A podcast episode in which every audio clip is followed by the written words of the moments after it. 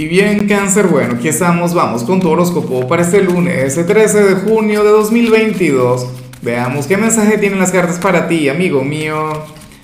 Y bueno, cáncer, la pregunta de hoy, la pregunta del día, la pregunta millonaria sería la siguiente. Mira, cáncer, ¿cuál sería el género cinematográfico que identifica tu signo o, o la temática en todo caso? A ver, yo digo que cáncer, las películas familiares de hecho te pueden representar o, o, alguna película romántica, pero de aquellas que tú sabes que parecen una telenovela, una cosa, puede ocurrir. Ahora, mira lo, lo que se plantea en tu caso a nivel general, cangrejo. Oye, acabo de recordar dos películas italianas. Una se llama Malena y otra se llama Il Postino. ¿no? Y son películas muy de cáncer, de hecho, el cine italiano entonces iría más o menos por ahí.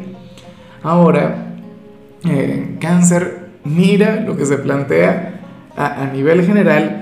Para el tarot, tú serías nuestro signo de la soledad por excelencia. Serías aquel quien requiere conectar con la soledad. Pero ¿y qué estuviste haciendo el fin de semana? ¿Será que estuviste como yo, de fiesta, celebrando, socializando, conectando con la gente? Requieres, bueno, eh, centrarte un poquito más en ti, requieres pasar más tiempo contigo. Pero todo esto de manera positiva. No es que te quieras aislar para comenzar con un drama, una cosa, una mala vibra, no. Tú quieres estar solo para refugiarte en tu caparazón, en tu energía. Y es comprensible, cangrejo. Bueno, comprensible, pero en algunos casos diríamos que, que algo imposible. A mí en lo particular me cuesta mucho estar solo y me encanta, lo amo con locura. Ojalá y tú si te puedas regalar ese privilegio, ese lujo que tengas un lunes de soledad, más allá del hecho de tener que ir al trabajo o al instituto. Yo digo que unas 3, 4 horas de soledad serían maravillosas.